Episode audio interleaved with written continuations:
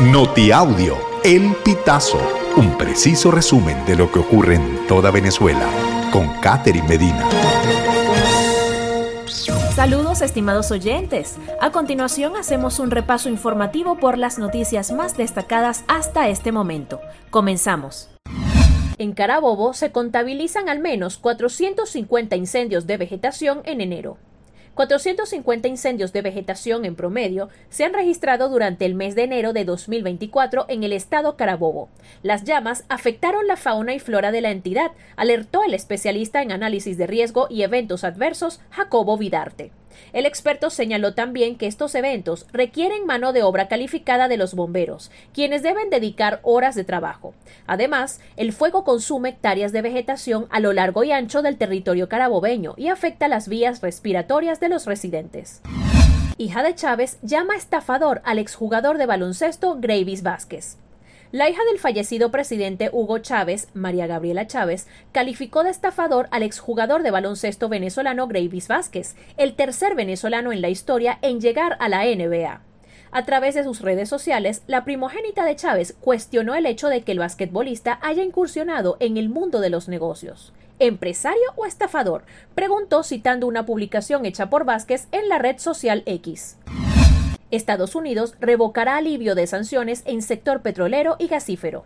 El gobierno de Estados Unidos anunció este martes 30 de enero que revocará el alivio de sanciones que había otorgado al sector de petróleo y gas de Venezuela como parte del apoyo a los acuerdos de Barbados, firmados entre representantes de Nicolás Maduro y la oposición.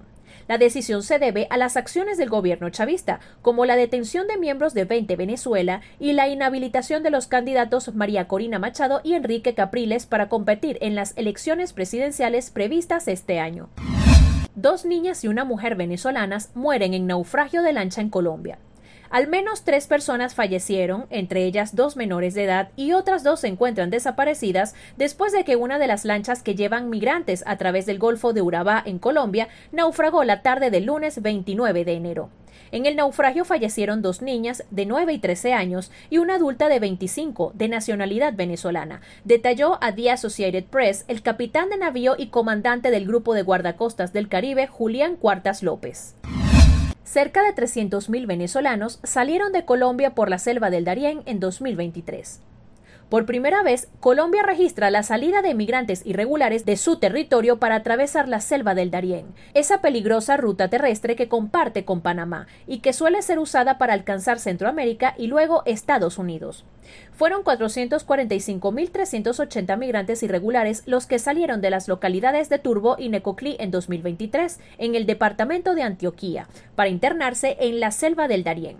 67% de ellos fueron venezolanos, es decir, 298.356 personas, seguidos de lejos por los ecuatorianos 11% o 49.079 y los haitianos 9.6% o 42.737, entre otros migrantes en condición irregular que llegan de lugares tan lejanos como China, India o Senegal.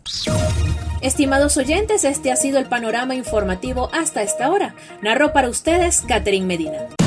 Estas informaciones puedes ampliarlas en nuestra página web elpitazo.net. También recibimos tus denuncias vía SMS o WhatsApp a través del 0414 230 2934.